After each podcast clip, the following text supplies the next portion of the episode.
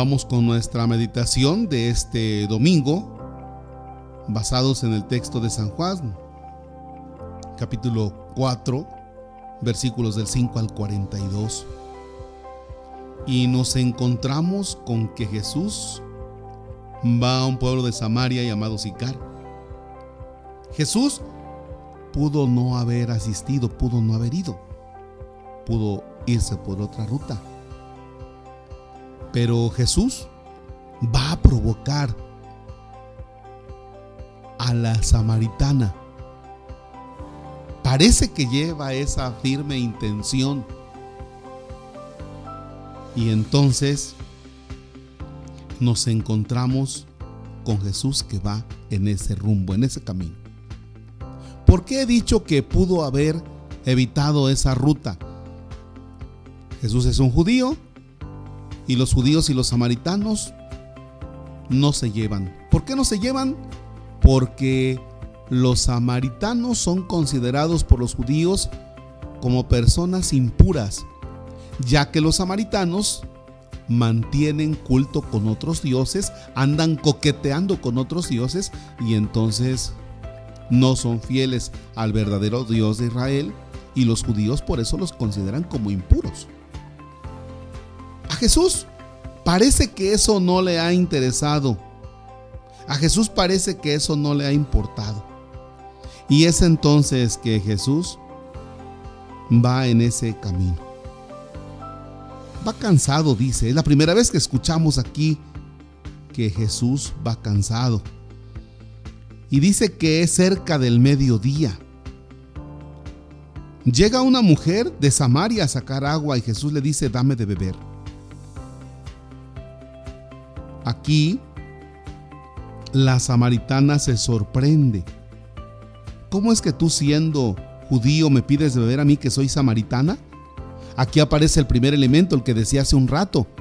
La mujer se sorprende que un judío entable diálogo con ella porque ella no es digna por ser samaritana. ¿Por qué hace hincapié en que es cerca del mediodía? Porque seguramente está el peso del sol. Como dijéramos, estaba el calorón. ¿A quién se le va a ocurrir en ese calorón ir a sacar agua. ¿A quién? A una mujer que sabe que tiene no una vida muy buena y posiblemente por el peso del sol a esa hora no haya alguien en el pozo. Y por tanto ella no va a ser criticada. Parece que prefiere no encontrarse con las demás personas que le pueden criticar acerca de su vida. ¿Cómo es que tú siendo judío me pides a mí de beber que soy samaritana? Y el Señor le dice, si tú conocieras el don de Dios y quién es el que te pide de beber, tú le pedirías a Él y Él te daría agua viva. Aquí está lo interesante, la mujer, la mujer ya ha mordido el anzuelo y dice, pero si ni siquiera tienes con qué sacar agua, el pozo es profundo, ¿cómo me vas a dar a mí agua viva? ¿acaso eres tú más que nuestros padres? ¿Eres tú más que nuestro padre Jacob? Y Jesús le contesta, el que bebe de esta agua vuelve a tener sed. Y ahí comienza a cambiar el discurso Jesús. La mujer es una mujer sedienta, pero no sedienta del agua. La mujer no está deshidratada. La mujer tiene sed de felicidad. Y la mujer, la mujer no ha encontrado la felicidad.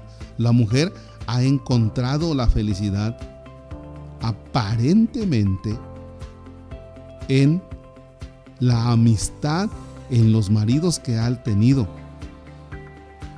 Parece ser que la mujer representa también a los samaritanos que han ido allí coqueteando con otras deidades, con otros pueblos. Y está hablando aquí de cinco. Es decir, ha coqueteado con cinco. Y Jesús dice, a ver, Jesús como que como que le quiere decir algo. A ver, ¿verdad que ni en esos cinco, verdad pueblo de Samaria, que en esos cinco coqueteos, en ese estar caminando con los otros pueblos, con otras deidades, ¿verdad que no te han dado la felicidad? Por eso es que Jesús manda a la mujer por los maridos y la mujer dice, por el marido, y le dice, no tengo marido. Y Jesús se tiene razón. Has tenido cinco y el que ahora tienes no es tu marido. En eso has dicho la verdad. ¿Qué es lo que está de fondo? Lo que está de fondo es que Jesús quiere que la mujer descubra que ha tratado de buscar la felicidad, pero ella la ha buscado donde no la tiene que buscar y no la ha encontrado. Por eso es una mujer que vuelve a tener sed y vuelve a tener sed y vuelve a tener sed. Pero no estamos hablando del agua. Fíjense bien, Jesús por eso dice, yo tengo de un agua. El que bebe de esta agua ya no vuelve a tener sed.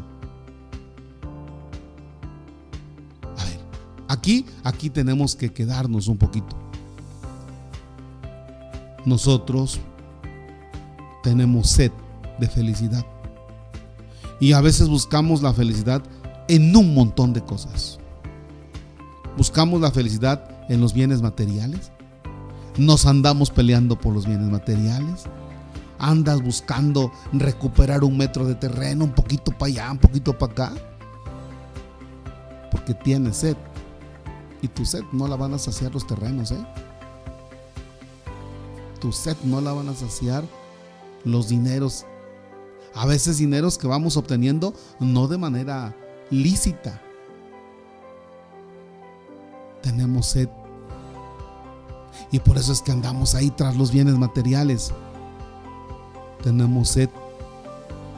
Y a veces esa sed la queremos saciar nosotros. Y cuando digo nosotros es que hasta yo. En los vicios, en las adicciones. Y resulta que después de años nos damos cuenta que estamos peor. Parece que íbamos a encontrar la felicidad en la droga, parece que íbamos a encontrar la felicidad en el alcohol, parece que íbamos a encontrar la felicidad en una vida desordenada, parece que íbamos a encontrar la felicidad en el dinero, parece que iba a encontrar la felicidad en el poder, parece que iba a encontrar la felicidad en una persona, parece que iba a encontrar la felicidad en ser gritón en mi carácter parece que iba a encontrar la felicidad. ¿En qué? ¿En qué pensaste que ibas a encontrar la felicidad? Y hoy sigues igual de sediento. ¿En qué pensaste que ibas a encontrar la felicidad? Y hoy estás bien guameado. O pon la palabra que quieras. Estás bien guameado. Pensaste que ibas a encontrar la felicidad y sigues sediento de felicidad porque no has alcanzado a encontrar, a descubrir el don precioso de Dios. Porque no hemos alcanzado a encontrar la felicidad en ese don precioso. Por eso dice el Señor, yo tengo de un agua de la cual ya no vas a volver a tener sed. Si conocieras el don de Dios, es decir, si conocieras la gracia de Dios, si descubriéramos realmente el sentido de Dios en nuestra vida, otra cosa sería. Ya, otra cosa sería. Bien, realmente hoy nos tenemos que cuestionar. Nos tenemos que cuestionar, ustedes y yo, en qué he buscado la felicidad mi sed de felicidad, ¿en qué la he buscado? ¿En qué he tratado de saciarla? Y sigo sediento. Pero tampoco me he acercado a Dios. Tampoco he hecho la experiencia de sentirme saciado por el don de Dios. Que esta meditación nos ayude, nos impulse y que realmente la cuaresma sea ese momento de encuentro con el Señor que nos lleve a saciarnos de Él para ya no tener sed de las otras cosas que lejos de hacernos felices, nos apartan y nos dejan igual de vacíos.